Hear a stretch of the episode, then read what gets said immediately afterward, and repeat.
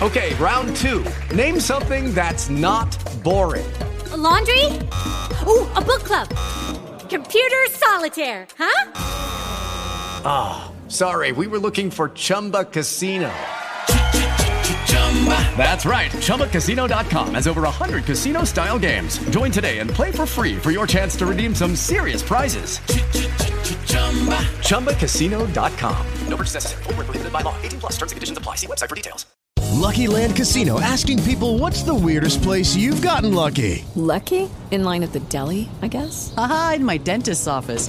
More than once, actually. Do I have to say? Yes, you do. In the car before my kids' PTA meeting. Really? Yes. Excuse me, what's the weirdest place you've gotten lucky? I never win and tell. Well, there you have it. You can get lucky anywhere playing at LuckyLandSlots.com. Play for free right now. Are you feeling lucky? No purchase necessary. Void where prohibited by law. 18 plus. Terms and conditions apply. See website for details. Macroeconomia e microeconomia. Qual a diferença entre elas? Aprenda agora nesse podcast do Politize. Em podcasts anteriores, nós apresentamos o conceito básico de economia, além dos conceitos de escassez e recursos. Agora chegou a hora de darmos um passo mais metodológico.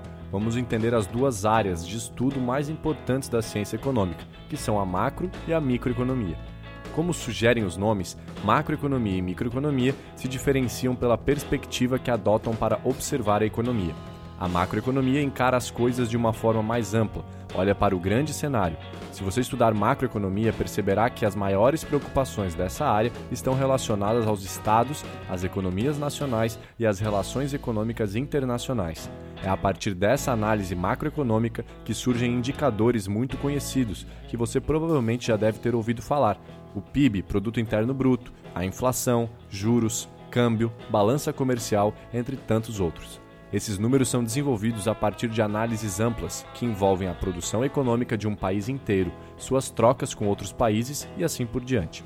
Se a macroeconomia olha para o todo, a microeconomia se encarrega de estudar os detalhes. Estamos nos referindo aos indivíduos e suas ações, às empresas e outras partes do processo produtivo. A microeconomia desenvolve estudos a partir de construções teóricas importantes, a teoria do consumidor, que busca entender o comportamento e as escolhas das pessoas na economia, a teoria da empresa, focada nas corporações e na relação entre capital e trabalho, e a teoria da produção, que analisa minuciosamente a evolução do processo produtivo. Cada grande área da economia levanta tipos de perguntas bastante distintos. A macroeconomia se interessa, por exemplo, pelo resultado das contas públicas e suas consequências para a dívida pública, para os juros, investimentos e para o resultado da produção, o PIB. Já a microeconomia olha para questões como diferenças salariais entre diferentes grupos da sociedade, homens e mulheres, brancos e negros, por exemplo, funcionamento dos diversos setores econômicos e as motivações das decisões dos consumidores. E qual é a importância da macro e da microeconomia? Bom, esses dois grandes ramos da economia são complementares entre si. Devemos lembrar que, na essência, todos aqueles números que vemos o tempo todo na imprensa, tais como a variação do PIB e a taxa de desemprego, são nada mais que o resultado de um enorme conjunto de ações tomadas por indivíduos, firmas e instituições. Desse modo, os resultados observados no conjunto da obra, a macroeconomia, podem ser melhor entendidos ao se analisar o nível unitário, a microeconomia, e vice-versa. No dia a dia é mais comum vermos associações entre a política e a macroeconomia. Isso porque nossos representantes políticos precisam analisar a economia do país de forma geral para tomar as suas decisões, que em geral impactam a vida de todos.